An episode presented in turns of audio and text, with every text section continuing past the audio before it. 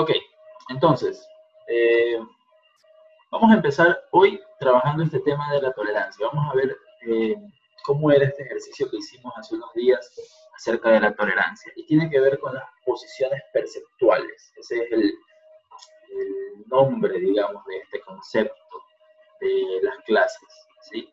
lo que hicimos este día acerca de tolerancia, el verme desde diferentes ángulos, de diferentes lugares, se llama posiciones perceptuales. Entonces, ¿cuál es la primera posición perceptual? Desde mi lugar, ¿cómo yo veo a esta otra persona?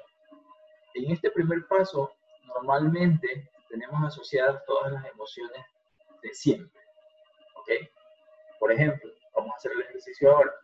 Piensen en esta persona con la que normalmente eh, entran en conflicto, con la que normalmente, con la que es difícil tolerar, o con la que es difícil empatizar.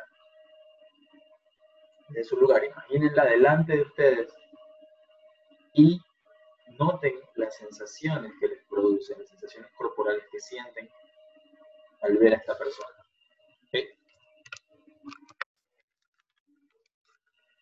Ahora, cámbiense de lugar. Imaginen que ustedes están con su cuerpo aquí, pero flotan y entran en el cuerpo de la otra persona. Entonces ahora ustedes están metidos en la experiencia de esta otra persona y se ven a ustedes a través de esa persona. No se ven a través de sus propias creencias, se ven a través de la experiencia de la otra persona, de las vivencias de la otra persona, de los conocimientos de la otra persona, desde la perspectiva de la otra persona. ¿Ok? Y noten, quédense un momento en esa posición, mirándose a ustedes. Noten cómo se ven ustedes mismos desde afuera, desde esta posición de otra persona, desde, segunda, desde esta segunda persona. Que notan que es distinto en las sensaciones. O a lo mejor, desde esta posición, las sensaciones son similares a las que ustedes sienten. ¿Sí? También podría pasar. Como es. ¿Pueden sentir esta sensación? ¿Sí? Ok, ahora, salgan de esta segunda posición, salgan de esta segunda posición y siéntense como en una tercera silla que está a un lado de la conversación. No está ni en la primera posición ni en la segunda posición, está completamente afuera, a un lado es un desconocido que llegó, se sentó y estaba ahí. Y se sienta así a curiosear una conversación de la que no entiende nada porque, porque no conoce a ninguna de las dos personas, simplemente está ahí mirando.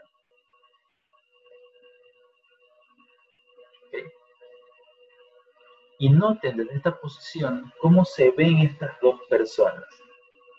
Recuerdo que ese día hicimos unas preguntas y quiero que las replanteen ahora de esta forma. Por ejemplo, mirando a las dos personas, a ustedes y a la persona con la que tienen el conflicto, ustedes estando afuera, pregúntense en qué se parecen estas dos personas.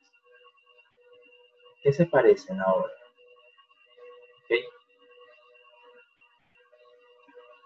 ¿Qué me gusta de estas dos personas? ¿Qué conflicto es igual en estas dos personas? Como si ustedes pudieran mirarlas completamente dos personas. ¿Qué conflicto tienen ambas? Que es igual. Entre ellas no se ven, porque siempre de ellas están diciendo que el otro está mal. Pero desde afuera uno puede ver cuáles son esos conflictos que ambos tienen. A todos nos ha pasado esa experiencia de que alguien nos dice, eh, por ejemplo, alguien nos dice una cosa tipo, nos cuenta un problema y uno le dice, ah, pero eso es fácil, yo en tu lugar haría esto, esto, esto, esto. Es fácil porque lo estamos viendo desde afuera, porque no es nuestro problema. Ustedes ahorita, mirando la discusión desde afuera, están en esa posición, en esa posición donde no es tu problema, es el problema de alguien más que estás, que estás viendo ahora en tu imaginación. ¿Cómo funciona?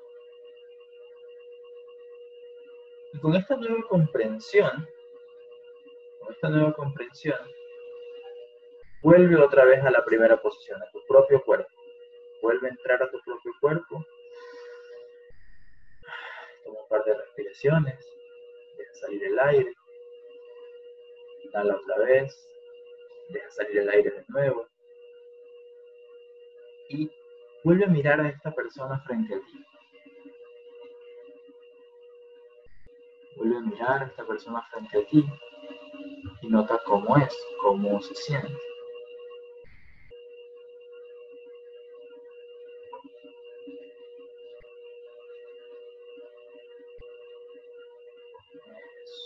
Muy bien.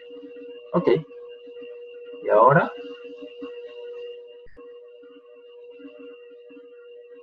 ese, ese cambio de posiciones nos permite tener una sensación diferente, una perspectiva diferente.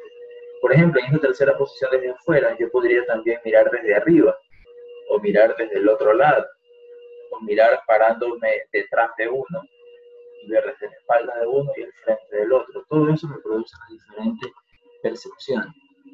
Los que hicieron este ejercicio ahorita, sintieron eh, cómo cambiar de posición hace que cambie la sensación, hace que perciba un poco diferente cada vez.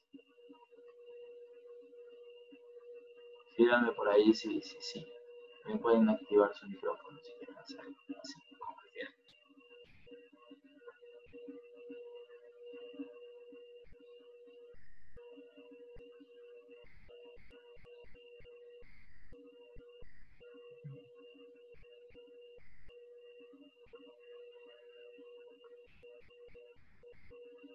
Entonces, ese es uno de los ejercicios que utilizamos con el tema de la tolerancia. La otra es el tema de las preguntas. Cuando yo entro en, cuando yo me acerco, pero eso tiene que suceder antes de que yo entre en contacto con esta persona. Cuando yo me acerco a la persona con la que ya sé que puedo tener un conflicto porque casi siempre me pasa, de entrada en su cabeza tienen que preguntarse o decirse, voy a buscar tres cosas que me gustan de esta persona. Voy a pensar qué tengo en común con esta persona. Entonces, cuando la vean, no se activan en el automático, sino que se activan con sus preguntas, se activan con su manera de, imaginar este problema. ¿Sí? No sé si eso, María, se responde un poco a tu pregunta. En distinto lugar puedo encontrar otra Cuando dijiste esto es como el tercero, ya los dos me resultó más claro. Genial. Sí. Genial, qué bueno. Perfecto. Sí, cuando uno ve desde afuera, siempre pasa esto, ¿no? Alguien te cuenta un problema y tú tienes en tu mente clarísima la solución. Y, a veces uno dice, pero ¿por qué esta persona no lo resuelve si está clarísima la respuesta? Porque ellos están metidos en primera persona. Cuando tú te sales y ves el problema desde afuera, es mucho más fácil ver la totalidad del problema ¿Se acuerdan que ayer estuvimos hablando de la percepción de la realidad? Cuando estás en primera persona, eliminas muchísima información que puede ser útil. Entonces tú te pasas a tercera persona, miras tu problema desde afuera y es más fácil resolverlo, es más fácil pensar cómo podría resolverlo. ¿Ok? ¿Sí? Perfecto. Como lo haría yo con alguien que me cuenta un problema. Exacto. Es, exactamente el procedimiento que utilicé con este caso que les contaba de esta chica que había sido abusada. Yo le decía, bueno, sal de, tu cuerpo, mira desde afuera a esta chica que ha pasado por estos problemas. Entonces, desde afuera, desde adentro ella sentía como, como desprecio por sí misma. Pero desde afuera, cuando no era ella, sino que era alguien más a la que le había pasado este problema, tenía una mirada mucho más amorosa, porque no lo veía como algo que le había sucedido a ella, sino a alguien más. Y uno tiende naturalmente a reaccionar amorosamente. Cuando alguien más le pasa algo malo, eh, uno tiende a querer ayudar, a querer, eh, a sentir esa empatía, después, de que qué difícil que le haya pasado esto. Entonces funciona bien en ese, en ese contexto. ¿sí? También verlo desde fuera, el problema, o ver desde fuera el conflicto, hace que yo comprenda mejor a esta persona con la que normalmente tengo problemas para conectar. ¿sí? A lo mejor hay personas que, tienen una forma de ser porque así fueron criados, porque si han aprendido a actuar siempre porque eso les ha servido como, una, como un escudo, como una forma de protección, porque ese ha sido el método que han utilizado para poder progresar en sus vidas. Bueno, hay miles de razones por las que alguien puede comportarse de una manera. Y ojo, no quiero decir con esto de tolerar que, que tengas que soportar una actitud de ninguna manera. Simplemente eh, te da un entendimiento más claro, ¿no? No es, eh, sé que tal vez aquí no, no hace falta, pero eh, hay que tener esa, esa diferencia clara. Creo que esto responde a tu pregunta, Mariel. Sí, creo que sí. Fresia, bienvenida. Tú eres nueva te registramos hoy. Keisa, tampoco te había visto, tu nombre no lo he visto nunca, bienvenida. Este, ok, ¿alguien más que tenga alguna pregunta sobre lo que hemos estado haciendo en, bueno, todos estos días?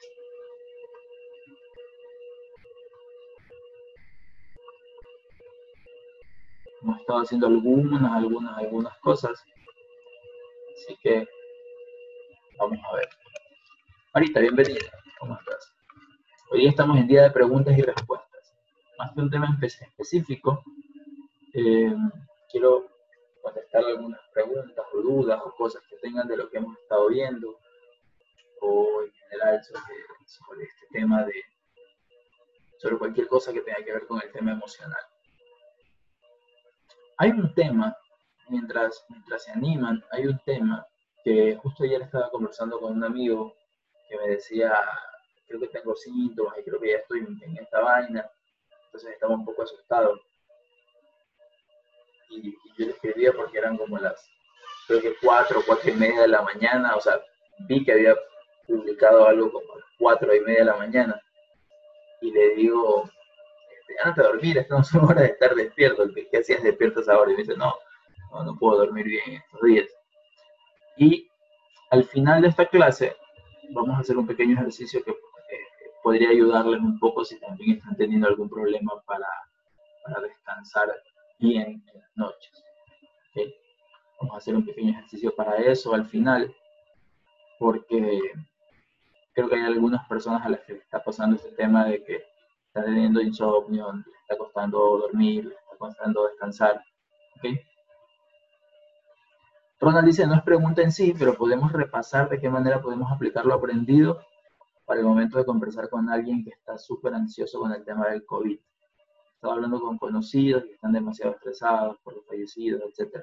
¿De qué manera podemos, nos podemos comunicar con ellos para ayudarlos a desviar su atención? Ok, chévere.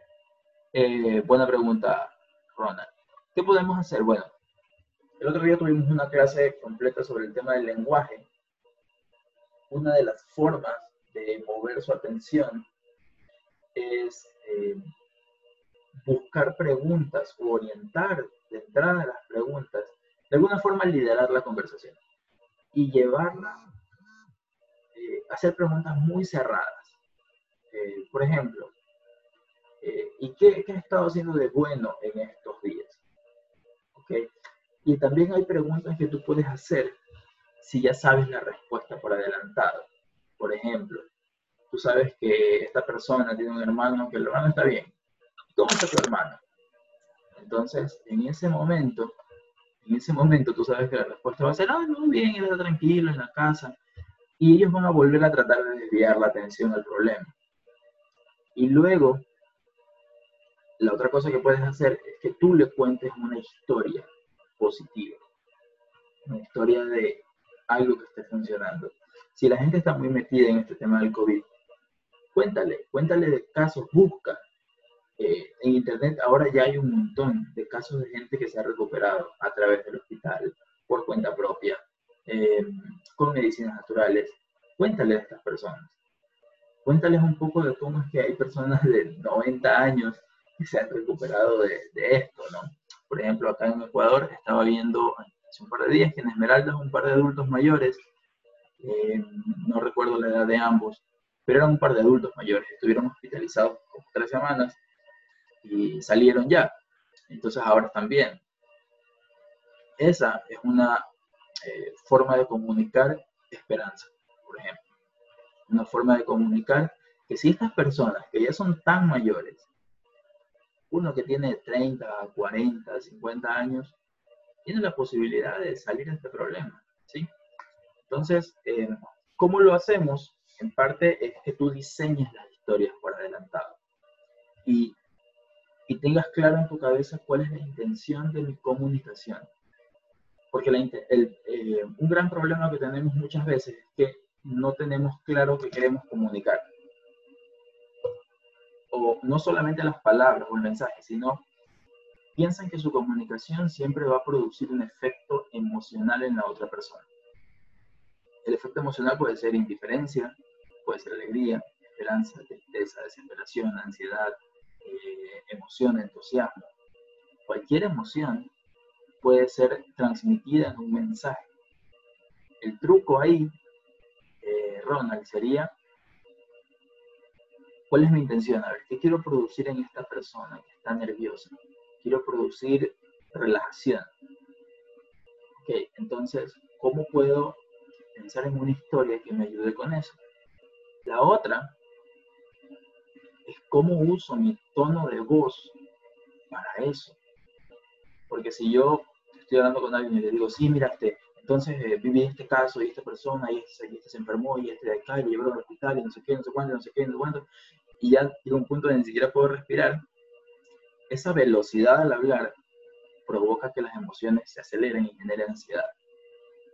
Cuando tú hablas despacio, cuando respiras entre las palabras, haces pausas, tomas el aire, conversas, solamente esa acción de llevar un ritmo más lento al hablar hace que la otra persona, sus emociones también se relajen.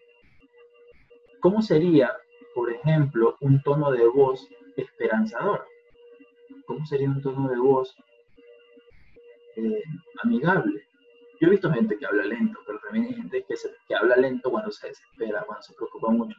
Entonces te hablan con un tono de voz así y te dicen, sí, es que no sé qué va a pasar con esta situación. Eso no es un tono que ayuda. Pero recuerdas que hace unos días hicimos un ejercicio que se llama sonrisa interior. Sonríe por dentro.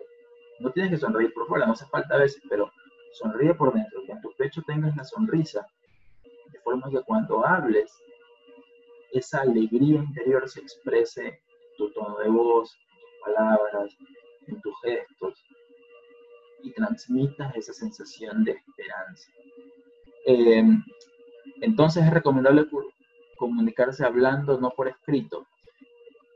Ahora todo el mundo se comunica por escrito, yo me comunico por escrito, pero si realmente quiero impactar a alguien a un nivel emocional, probablemente eh, preferiré llamarlo. Probablemente. Sí si realmente quiero hacer un impacto emocional, probablemente hable por teléfono porque tengo el acceso a la voz, el acceso a la imagen ahora. Entonces tengo más elementos con los que puedo jugar. Tal vez, si solamente hago el tema escrito, la otra persona lo interpreta con su propia voz. ¿sí? Aquí no le ha pasado que a veces malinterpreta el mensaje como que, ¿por qué me hablas así? Pero realmente no, el tono de voz en el texto no, no existe depende de cómo yo lo estoy escuchando y eso depende del estado de ánimo que tenga. ¿Sí? Y ahora les voy a dar otro truco. Este truco, este truco es muy, de, muy de, uso personal. Eh, cuando hables con alguien y tengas el, frente a frente o el acceso a las cámaras como aquí, eh, piensa en esto. quiero que observes cómo yo lo hago para que puedas eh, notar la diferencia. estoy bien, pero tengo miedo de que me dé este, este, virus. Esa es una. La otra opción. Tengo miedo de que me dé este virus, pero estoy bien. ¿Ok? Nota las diferencias que acabo de hacer. No solamente en el pero, que lo vimos el otro día, ¿cierto? Darle la vuelta a las palabras. Además, acabo de utilizar mis manos para decirte este virus versus este virus. ¿Sí? El tamaño del problema es distinto. Eso, para mí, mira, la mente es como una pizarra. Tú con tus manos tienes que hacer exacto un virusito. Aquí es el virus asesino, aquí es un virusito. ¿Sí? Entonces, ese es otro elemento con el que puedes jugar muchísimo, con las manos. Yo lo utilizo en, talleres, lo utilizo todo el tiempo, en posiciones del cuerpo, las manos, todo, ¿sí? Pero mira que ahora hay tantas opciones para mejorarse. He leído un montón de recetas naturales, un montón de cosas que la gente está ayudando para beneficiarse, para prevenir, para subir su sistema inmune, para que revientes de, energía el sistema inmune hasta que no pueda entrar nada ahí. Nota como las manos hacen un efecto en eso. Ronald, eso ayuda un poco a responder tu pregunta. Igual yo te diría que revises de nuevo esa clase que vimos sobre el lenguaje, porque hay muchas herramientas que puedes ir probando una por una. Ese día hicimos un montón de herramientas con, con el tema del lenguaje. Puedes ir probando una por una, pero ya te digo, sobre todo, antes de comunicarte siempre tienes que tener en tu mente eh, clarísimo qué quiero comunicar, cuál es mi intención al comunicar. Sí, mira, e, el, tema de escrito más una falla, porque un libro puede engancharte mucho emocionalmente. Eh, hay, que, hay que tener mucha más fineza, mucho más detalle en el cuidado del lenguaje escrito para que provoque una emoción. Cuando haces una llamada, tu, tono de voz ya dice otra cosa. Cuando haces un video, una videollamada, eh, la cámara, tu gesto, tu cara, tus manos, ya dicen todavía otro mensaje. ¿Ok? Sí ayuda mucho digamos que en texto es más limitado lo que puedes hacer, voz te amplía el rango, imagen y voz te amplía mucho más el rango. ¿sí? Muy bien, genial. ¿Alguien tiene alguna otra pregunta?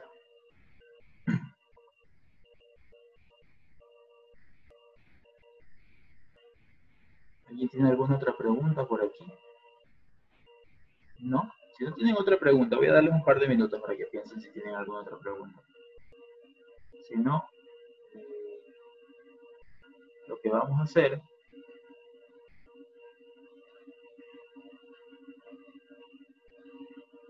es pasarnos al, al ejercicio práctico.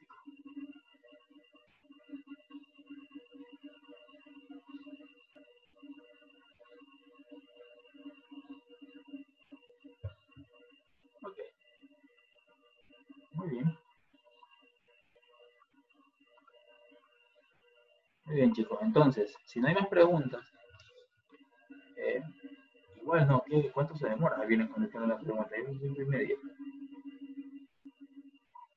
Si no hay más preguntas, vamos a hacer un pequeño ejercicio. Acomódense, pueden recostarse en su silla, manténganse cómodos.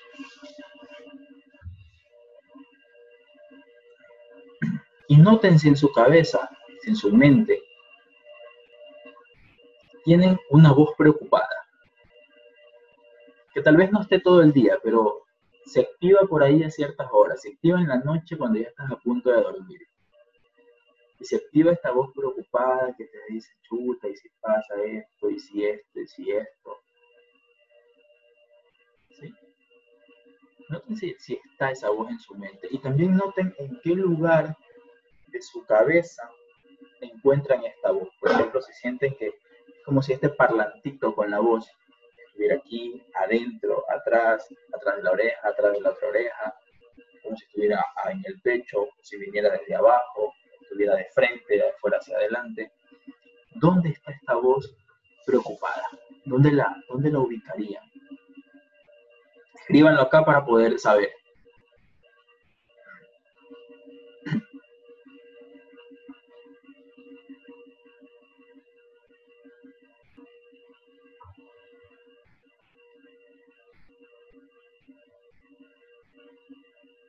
¿Dónde está esa voz? Traten de ubicarla. En tu costado izquierdo, ¿ok? A la altura de la oreja, Mariel.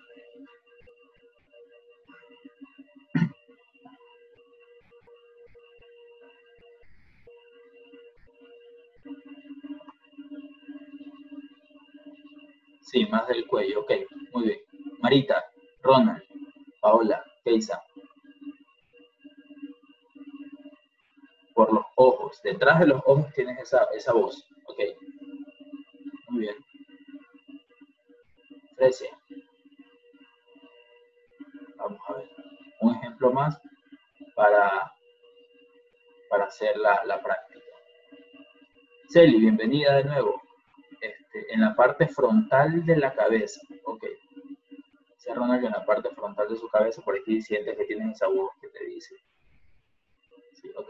Celi, estamos buscando, para repetir de, paso para todos, estamos buscando dónde está en nuestra mente esa voz preocupada que hay en estos días. En general, creo que todo el mundo la tiene por ahí de vez en cuando. ¿Dónde está esa voz preocupada que me dice y si pasa esto, y si no sé qué, y si el dinero, y si me enfermo, y si no sé qué, y si, mi familia, y si... Que no es una voz de acción, no es una voz de cómo lo resuelvo, sino que es solo una voz de preocupación ahí que aparece días de la noche y en cuanto me pongo la pijama aparece la voz.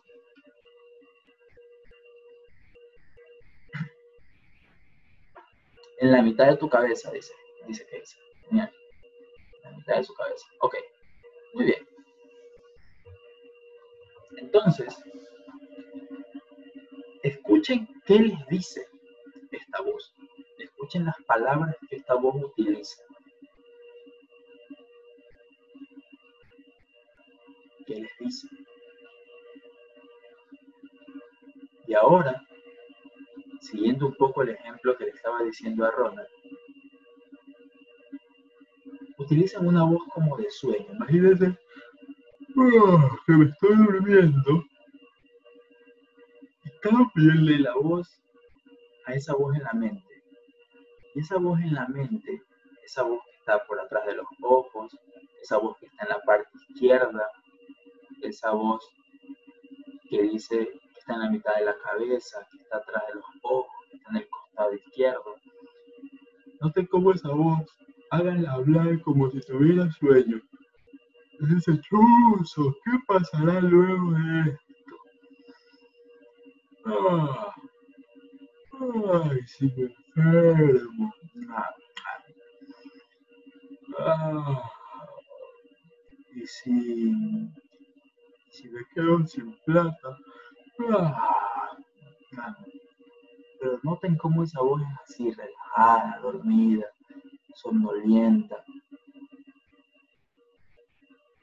Y mientras esto habla así, lento y con sueño, bájale un poquito el volumen, deje que esta voz se vaya siendo más bajita, más bajita.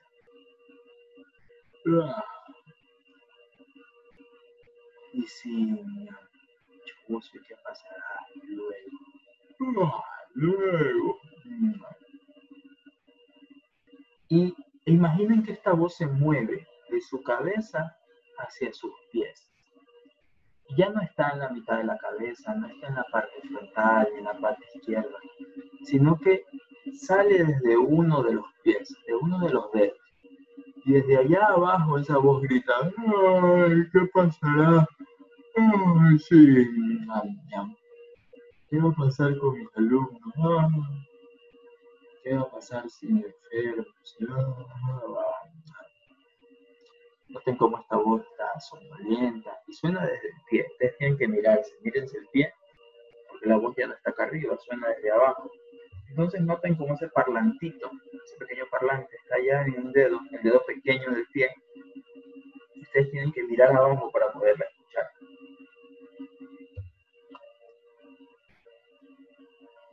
Noten cómo se siente esta voz.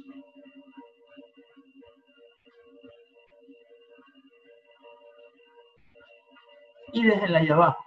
Si prefieren tenerla en su cabeza, pues bueno, es cosa de ustedes. Pero eh, yo les recomendaría que dejen esta voz ahí abajo del piso.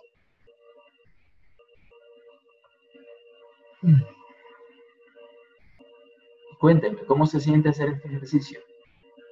Cambiar de lugar esta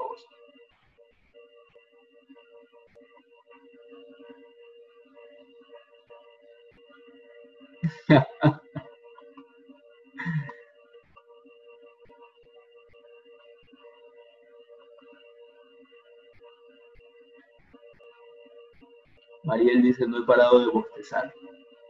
Keisa, me siento poderosa. Genial. Qué bueno.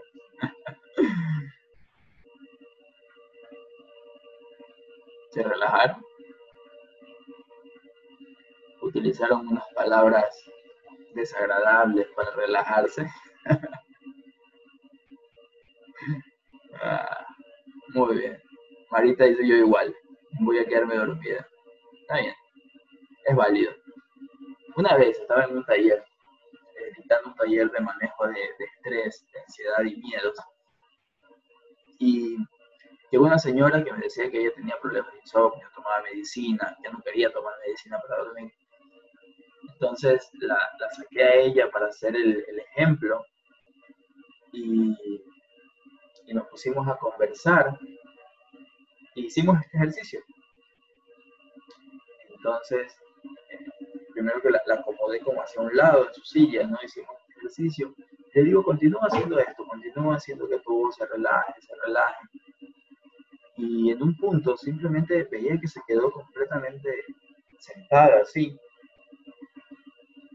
Y en un punto ya no reaccionaba, no, me respondía. Y, entonces la dejé ahí, simplemente le digo, ok, continúa hasta que te sientas bien. Llevaba, ella estaba durmiendo como dos horas al día, así que había dormido mucho con, el resto del grupo continué haciendo la clase, continué hablando, continuamos haciendo ejercicios y todo. Y ella reaccionó como 40 minutos después. Entonces levanta la cabeza y me dice, Javier, ya terminamos el ejercicio. Fue increíble porque eh, ella simplemente se fue en un completo sueño eh, por cuenta propia. Básicamente es como si se hubiera hipnotizado ella misma haciendo ese ejercicio. Mi único trabajo simplemente fue acompañarla, guiarla un poquito al principio y ya luego su cuerpo se hizo cargo y, descansó, descansó un montón. ¿Sí? Dice María, lo voy a aplicar cuando venga esa voz a decirme el alquiler, los alumnos. Exacto. Sí. O sea, hay cosas que en este momento es imposible resolver. Tal vez también quitar esta voz de preocupación nos dé espacio ahora para ideas nuevas.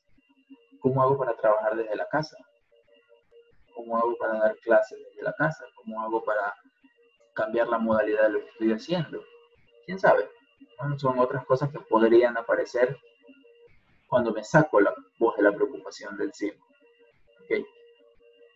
Perfecto. Muy bien, chicos. Qué, qué linda clase, me ha gustado. Muy, muy buenas esas preguntas. Con eso contestamos un par de temas que sin duda son esenciales, tolerancia, lenguaje, cómo comunicarnos. Y pues eh, este tema del insomnio. Ayer me tocó salir a la calle, entonces eh, yo, yo estoy saliendo más o menos cada 12 días a la calle. Eh, no salía desde el lunes anterior. Entonces, ayer sí que, sí que al volver, increíble como uno siente en el cuerpo el estrés que carga en el día, ¿no? Hacer estas herramientas no hace que estés libre siempre del estrés, hace que sepas cómo manejarlo mejor luego. Pero cuando sales a la calle estás en un estado de,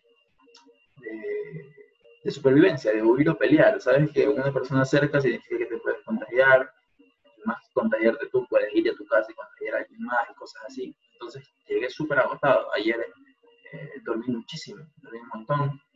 Entonces cuando en estos días hay mucho estrés, si sienten sueño y tienen la posibilidad de descansar, descansen, no se, no se aguanten los descansos.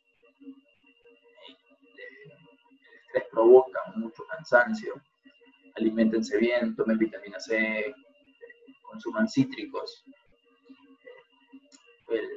lo, lo mencionaba hace unos días, pero el estrés hace que uno sintetice más rápido la vitamina C y no queda tanto para el sistema inmune. Entonces, consuman un poco más de vitamina C, consuman un poco más y descansen. Si les toca salir y se estresan, no pasa nada, no, hay nada de malo con estresarse.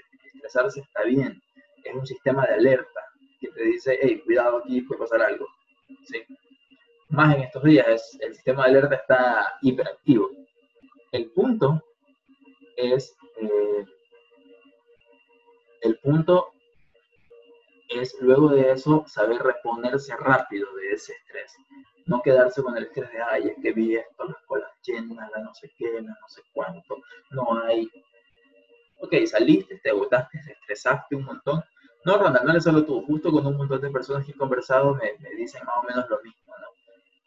Lleguen a su casa, hagan su protocolo de limpieza y si tienen la opción de descansar, de dormir, pues háganlo. ¿sí? Exacto, un buen baño renovador y luego, si, quieren descansar, háganlo, háganlo. Dejen que su cuerpo se vuelva a equilibrar. Hagan alguno de los ejercicios que hemos hecho, si sienten que el, que el estrés está muy fuera de control, este ejercicio que hicimos en los primeros días, no sé si lo recuerdan, eh, ayuda mucho con eso. Este, no, no se queden con esa sensación de estrés, no la sostengan. Siéntanla, ok, me estresé, horrible salir. Está bien, está bien. Vayan, hagan su protocolo, den su bañito, relajen la panza. Noten que la panza esté relajada, que los músculos del estómago estén flojos. ¿sí? Cuando el, el estómago está tenso, significa que hay tensión, que hay estrés. Cuando el estómago está suave, probablemente no haya tanto. Entonces, acuéstense, relájense, duerman y repongan las energías para que puedan continuar sin esa sensación de estrés ¿ok? Recuerden que el estrés y la ansiedad inicialmente funcionan. El problema es mantenerlos en el largo plazo. Si estoy afuera dos, tres horas haciendo compras, yendo a ver a alguien o lo que sea, y me estresé, está bien. El tema es que pase 48 horas con estrés, que no pueda dormir, todo eso ya es demasiado. ¿Cómo lo manejo? Pues tenemos aquí más o menos como 15 o 16 horas de clases para manejar estas, estas cosas. ¿sí? Hay un montón de información. Eh, me ha costado en estos días subir los contenidos, así que por eso no